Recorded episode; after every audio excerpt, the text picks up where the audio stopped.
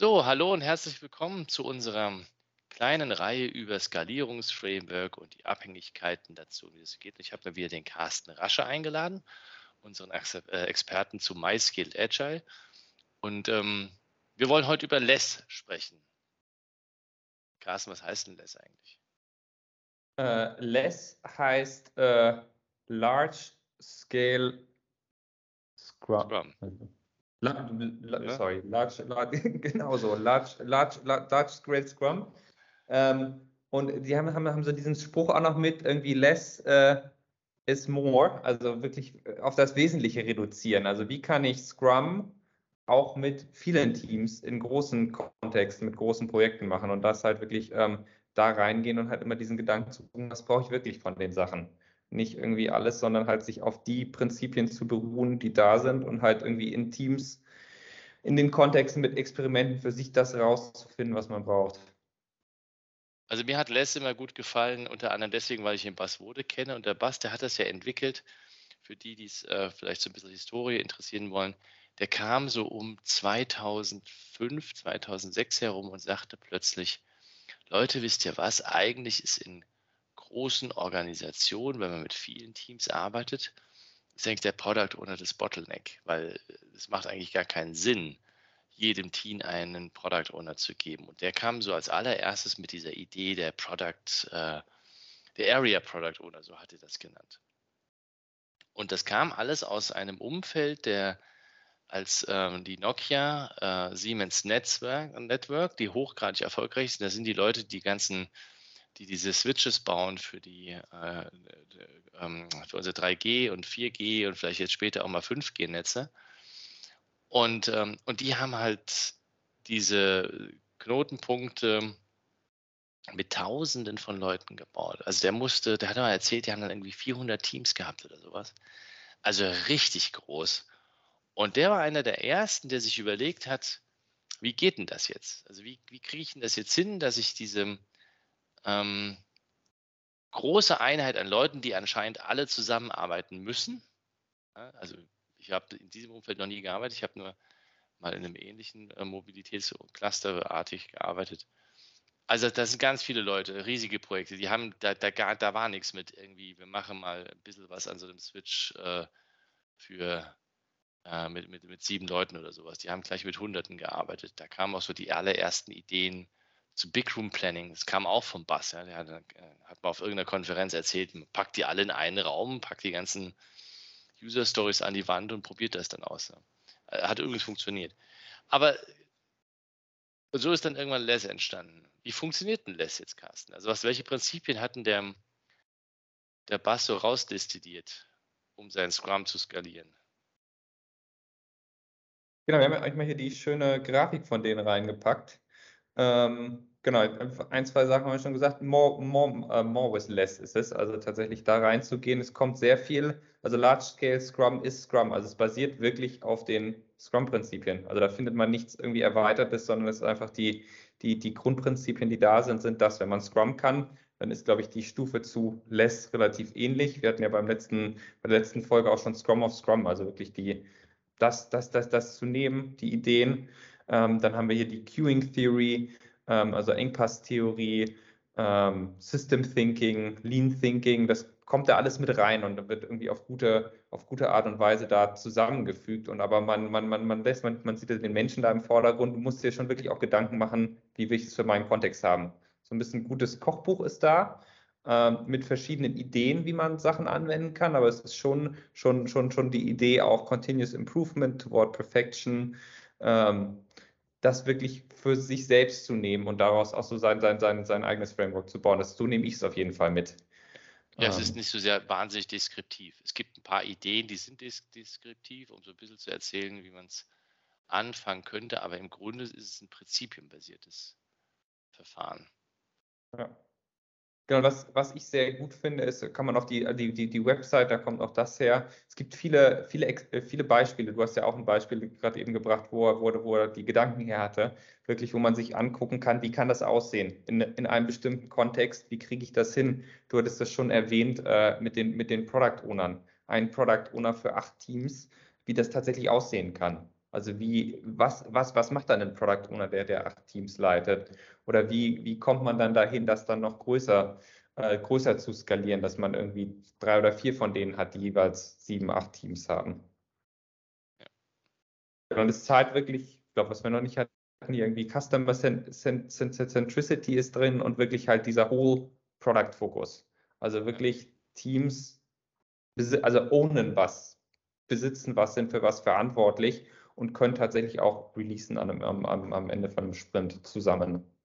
Und er war ja auch einer der ersten, der diesen Begriff der Feature Teams tatsächlich ernst genommen hat und damit die Microservice-Architekturen ähm, vorweggenommen hat. Was meinte der mit Features Teams? Der meint mit Feature Teams, kann man sagen, ich glaube, eine der, eine der Ideen, die ja von, von, von Scrum, ich glaube, die, diese einfache Idee ist ja da, die hört sich immer so simpel an. Man hat ein Team, das kann am Ende von einem, Team, äh, von einem Sprint tatsächlich was Fertiges releasen, idealerweise live stellen, zum Kunden direkt Feedback bekommen. Jetzt sind wir im skalierten Umfeld, das heißt, wir haben irgendwelche größeren Produkte, wo du mehr als ein Team brauchst. Und ich glaube, die, die Komponententeams, die man auf der, auf der linken Seite sieht, sieht man halt, dass die Teams sehr stark irgendwie Team A, ähm, arbeitet an gewissen Komponenten, hat da die Spezialisten, dann hast du ein Team B, die machen das für das andere und Team C, die machen das für das andere und man kann sich vielleicht ein bisschen aushelfen. Und die, die Idee von den Feature-Teams tatsächlich ist, dass du nicht mehr in den Komponenten für deine Software sozusagen unabhängig denkst, sondern dass du ähm, Teams aufbaust, die so crossfunktional geschnitten sind, dass du wirklich, dass, dass jedes Team jede Komponente mit bearbeiten kann. Und das heißt, wenn ich wirklich in den, in den Sprint Planning reingehe, mit diesen von dem einen Product oder mit den, mit den verschiedenen Teams, dass ich theoretisch jedes von den Teams ähm, die Items ziehen kann, weil ich für eine, für beispielsweise eine User Story, wo ich auf Komponente A und B zugreifen muss, nicht mehr die zwei Teams brauche, sondern sich das, das eine Team gleich ziehen kann, weil die auch die Expertise da drin haben, ähm, auf die Komponenten zuzugreifen, da auch drin zu arbeiten. Ja, du löst halt die Abhängigkeiten auf die halt auf, ne? Du, weil, du, weil, du kannst dann wirklich als Product Owner sagen, das ist das Wichtigste und musst nicht darauf warten, dass irgendeiner mit seiner Komponente fertig ist, damit ein anderes Team weiterarbeiten kann, sodass dann drei Teams plötzlich an einem Feature arbeiten. Ne? Du, und der Product Owner schaut ja aus der Brille des Businesses. Der will ja nicht Komponenten liefern, sondern in der Regel will der fertiges Produkt in Teilchen ja. erzeugen. Das fand ich eine, eine relativ logische Lösung. Ähm, ist aber ziemlich hardcore in vielen Bereichen und Unternehmen umzusetzen, oder? Was sagt dir deine Erfahrung? Ja, das ist das, ich glaube, das, das Bild mitzunehmen, zu sagen, da möchte ich hin. Das ist, glaube ich, das, wenn du, wenn du anfängst, äh, erstmal agile Teams überhaupt aufzubauen, dann kommt ja immer die Frage, wie schneide ich jetzt diese Teams? Und ein, ein, ein, ein Tod muss man immer sterben und man hat dann, vielleicht fehlt dann doch ein bisschen die, die Kapazität, aber das als, ich sag mal, als Heiligen Gral so mitzunehmen und dann zu gucken, wie viel kriege ich möglichst davon hin? Das möglichst, also ich sag mal, wenn, wenn man schon so weit kommt bei einigen ähm, Projekten, äh, wo ich war, dass man, dass man das überhaupt hinbekommt, dass zwei Teams äh, auf ähnliche Sachen zugreifen können, das ist schon mal gut im ersten Schritt. Ähm, aber das, das als Designprinzip mitzunehmen und dann, dann gibt es vielleicht ein paar Sachen, da braucht man dann noch das andere Team. Aber dann hat man vielleicht nur noch zwei Teams, die sich mal abstimmen müssen. Und dann kann man auch mal sagen, beim nächsten Mal geht es dann irgendwie, lernt man das. Ähm, die Idee hat er dann auch, auch sehr stark mitgenommen von diesen Feature-Teams, ähm, wenn, wenn, wenn, wenn die dann ihr, ihr, ihr Sprint-Planning machen, also diesen agilen Prozess, den wir ja kennen. Da gibt es diese schöne Visualisierung, wo man so den, den, den Sprint, der ist da unten so das, das, das Spielfeld der Teams, wo sie arbeiten dass man tatsächlich lässt, schlägt vor, man, genau, es gibt, du hast schon erwähnt, ein Product Owner für bis zu acht Teams. Also der muss halt wirklich, der gibt strategisch vor, ähm, was gemacht werden soll und kann natürlich keine User Story mehr bis ins kleinste Detail ausformulieren. Das ist also nicht die Aufgabe von dem. Dafür hat man ähm, ja, Teams, die, die recht weit sind, wo es Business Analysten oder Entwickler gibt, die ja wirklich äh, Ahnung von der Materie haben. Genau, die User Stories werden dann ins Sprint Planning gebracht und man sieht hier, da sind so keine Striche dazwischen. Die kommen wirklich alle zusammen, die Teams oder Vertreter von den Teams. Und dann passiert das, was wir gerade eben gesagt haben mit diesen, mit, mit den Features, die da wird da sagen, das Team, ich nehme das, ich nehme das, ich nehme das. Und man kann wirklich miteinander ausdealen, wer macht jetzt was. Und vielleicht brauche ich dann doch mal irgendwie zwei Teams. Dann können die das miteinander aus, ähm, aus, aus, auskaspern, wer das macht. Aber die Idee ist, dass idealerweise jeder alles machen kann. Vielleicht dauert es im Team 3 ein bisschen langsamer als bei Team 2, aber dann kriegen wir es schon mal geliefert. Genau. Und man muss sich das wirklich so vorstellen. Also ich habe das auch so gemacht. Man hat wirklich einen großen Raum, in dem sitzen alle. Und wenn das zu laut wird, kann man ja sagen, man setzt sie in verschiedene Räume, aber möglichst nebeneinander, damit die Leute tatsächlich äh, von einem Raum zum nächsten Raum gehen, kurze Wege haben und sich wirklich miteinander abstimmen können. Also muss man genau. sich das wirklich vorstellen. Man packt die alle in einen großen Raum und das geht. Äh, nicht so schwierig. Ja, das ist wirklich ein Event und wirklich aushandeln, was kriegen wir gemacht in, in, den, in, den, in den zwei Wochen. Und die Idee, ich glaube, eine der, der spannenden, ich sag mal, Prinzipien oder Setzungen ist auch am Ende, es gibt da nicht noch irgendwie einen Integrationssprint oder hast du nicht gesehen, sondern die Idee ist wirklich, diese Teams arbeiten an einem Produkt oder an, an einer Sache, die dann auch wirklich gemeinschaftlich released wird nach den, nach den beispielsweise nach den zwei Wochen. Ähm, das, äh, und, und das, das, müssen wir dann halt hinbekommen oder beziehungsweise miteinander abklären, wie sie es machen. Genau, dann gibt es dann, kann man das Sprint Planning 1 ist mehr, genau, das Was. Und in Sprint Planning 2 treffen sich dann die Teams und machen ihre, machen ihre Tasks, stimmen sich vielleicht auch noch zwischen denen und, ähm, ja, untereinander ab.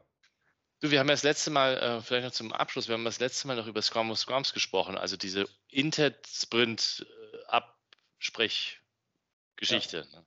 Wie macht denn Les das? Haben die dann ein, ein, was Besonderes? Les sagt, ähm, kann man machen, aber Les sagt erstmal, überlass das den Teams. Die Teams wissen selbst, machen das Sprint Planning 1, dann wissen sie, wer mit wem arbeitet und vielleicht reden einfach mal die zwei Leute miteinander, die irgendwie äh, aus den unterschiedlichen Teams. Also Les sagt, kannst du machen, aber vielleicht versuch mal davor was, was vielleicht ein bisschen weniger invasiv ist, also wirklich less. Ähm, vielleicht können die sich irgendwie zwei, dreimal treffen ähm, kannst, also sozusagen, ich glaube, in dem, in dem Buch steht auch drin, kannst du machen, aber es ist eher so der Last Resort, dass man so ein, wirklich sagt, irgendwie wir treffen uns ähm, dann übergreifend. Ähm, das Einzige, was tatsächlich gemeinschaftlich gemacht werden soll, also die, die Koordination drin, ist, dass man halt im, im Sprint sich zusammentrifft, da sieht man die Lupe, dass man halt das Product Backlog Refinement gemeinschaftlich macht und auch vielleicht zwei Teams zusammen, ähm, dass man halt den nächsten Sprint vorbereitet. Was ist denn deine Erfahrung? Funktioniert das ganz gut oder ist es eher ähm, zu, zu weich, also zu wenig restriktiv, zu wenig deskriptiv? Es gibt halt ein, zwei, ein, zwei sehr harte Setzungen mit diesem Product Owner, mit dem Fokus, mit den, mit den Teams, wie die aufgebaut werden sollen und halt was am, halt diese Scrum-Setzung. Am Ende habe ich äh, funktionierende Software, die ich dann auch jemandem zeige. Und das als, das als Idee mit reinzunehmen und allein schon dieses Bild, weil das verstehen die Leute ziemlich gut, was irgendwie sehr schön, sehr schön ähm, ja, auf, auf, auf, aufgemalt, was da, was da für Elemente gibt in dem Prozess. Ähm, das habe ich schon mehrfach äh, verwendet, wenn es um, ging es beispielsweise um ein, um Salesforce-Projekt, wo irgendwie Salesforce eingeführt wurde mit, ich glaube, wir hatten drei Teams. Ähm, auch nochmal aufgemalt und dann haben wir, glaube ich, kleiner gestartet mit zwei Teams und haben es dann aufgebaut. Man kann das halt wunderbar nehmen als, als Grundgerüst und dann halt einfach mit diesem Less-Gedanken zu gucken, wen gibt es da, was für eine Rollen habe ich und halt, wir haben dann noch ein, zwei, ein, zwei Meetings mit dazu gepackt, beziehungsweise Elemente, die uns sehr stark geholfen hatten, wo wir uns mit Scrum Mastern getroffen haben oder wie wir dann irgendwie das, sozusagen unser, unser Review gemacht haben. Es hat uns sehr, sehr stark geholfen und gerade dieser Fokus, ein Product Owner, der schnell Entscheidungen treffen kann oder wirklich fokussieren kann, hat da sehr gut geholfen. Also dementsprechend, ich kann es sehr, also für Projekte, wo man Scrum-Teams hat, wo es ein bisschen Erfahrung gibt, kann ich das sehr, sehr stark empfehlen, sich halt auch an die, an, an diese Prinzipien da zu halten und dann sich halt ähm, gemeinschaftlich das aufzubauen, was man braucht. Hast du eine Leseempfehlung? Eine Leseempfehlung? Was man sich anschauen sollte? Ja, auf jeden Fall einfach, also einfach mal auf die Website rausgehen. Da ist, sind so viele Ressourcen drauf. Wir hatten ja die, die, das Bildchen hier auch von den, von den, von den Feature-Teams. Da wird es wirklich, wirklich praktisch erklärt. Da gibt es sogar so eine, so eine, irgendwie so, so, so ein Tagebuch von einem Product Owner, wie so ein Sprint aussieht. Also man kriegt es wirklich mit. Und dann gibt es von dem Bass äh, gibt es auch zwei Bücher, insbesondere das, das zweite ist das, wo er wirklich auf irgendwie acht, neun Cases eingeht die kann ich wirklich empfehlen, sich das einfach mal anzuschauen, weil man kriegt viele gute Ideen und kann dann halt wirklich gucken, okay, das passt für meinen Kontext. Ähm, die zwei Sachen kann ich mitgeben. Ja, ja so war es, glaube ich, auch. Die ganze Denke vom Bass äh, ist in die Richtung. Ne? Das ist sehr wenig deskriptiv, das ist sehr, sehr viel. Äh, schaut euch an, wie wir es gemacht haben und nehmt das raus, was für euch passt. Äh, Im Gegensatz zu anderen Frameworks, die dann eher vorschreiben, wie man es machen soll. Denkt der eher in, schaut euch es an, nimmt es euch heraus, experimentiert damit Aber haltet euch an dieses wahnsinnig wichtige Prinzip einer am Ende einer Iteration ist fertig. Ne? Also das ist so, das gefällt mir an Less nochmal ziemlich gut, weil das nochmal sehr deutlich rausgehalten, äh, rausgehoben wird. Magst du noch was ergänzen? Oder als Tipp? Als Tipp. Ich glaube, spannend wird es dann, wenn du das dann halt auch, ich sag mal, in, in, in, diesem einen Projektkontext machst, wenn du dann mit dem Rest der Organisation interagieren musst. Da musst du dann gute, also dir gute ja, Schnittpunkte überlegen, wie die dann auch mit dir koordinieren oder wie die, wie die mit dir sprechen dürfen, wann die dir was reinkippen dürfen. Das ist, glaube ich, das, das, das eine Wichtige. Und das Zweite ist, wenn man das, wenn man das wirklich größer macht mit diesen Area Product Ownern, da auch wirklich für eine, für eine gewisse ja, Stringenz zu sorgen, dass da dann die, dass, dass, dass, dass, dass das Grund, Grundgerüst aufges ähnlich aufgesetzt wird in den, in den verschiedenen Areas, dass halt dann da auch die, die Koordination zwischen den auch weniger Product Ownern gut funktionieren kann. Und sich, ich glaube, das ist die eine Sache, genau. Mach. Und? Und die zweite Sache ist halt wirklich sich auch ähm, ja, zu überlegen, halt diese Experimente zu formulieren. Okay, sich das anzugucken nach irgendwie drei, vier Monaten, wo stehe ich und sich gemeinschaftlich mit dem Product Owner, mit Managern, mit den Scrum Mastern hinzusetzen und auch äh, Ziele zu formulieren. Was sind jetzt die nächsten Experimente? Wie können wir das, was wir haben, wenn das mal ganz gut oder im ersten Schritt funktioniert, dann wirklich auch reinzugehen und es weiterzuentwickeln? und sich auch, du hattest diese Feature-Teams am Anfang angesprochen. Vielleicht ist man da im ersten Schritt noch nicht ganz so weit, aber dann nicht, nicht, nicht aufzuhalten, weil es braucht so eine Veränderung, braucht teilweise ja, Jahre in Firmen. Zu sagen, okay, jetzt haben wir mal was geliefert in dem Setup, jetzt, wie können wir es noch einen Schritt besser machen? Noch einen Schritt besser machen. Ähm, das sind so die zwei Empfehlungen, die ich mitgeben kann. Carsten, vielen Dank und ähm, für deine Zeit, uns ein bisschen was dazu zu erzählen. Äh, liebe Zuhörer, Zuschauer, falls ihr noch mehr wissen wollt, wir haben leider nur diese 20 Minuten Zeit und es kann nur ein kurzer äh, Überblick sein. Wenn ihr mehr wissen wollt, meldet euch einfach geben euch gerne ausführlich Tipps und Tricks zu Les und Co. Bis denn. Bis dann. Ciao.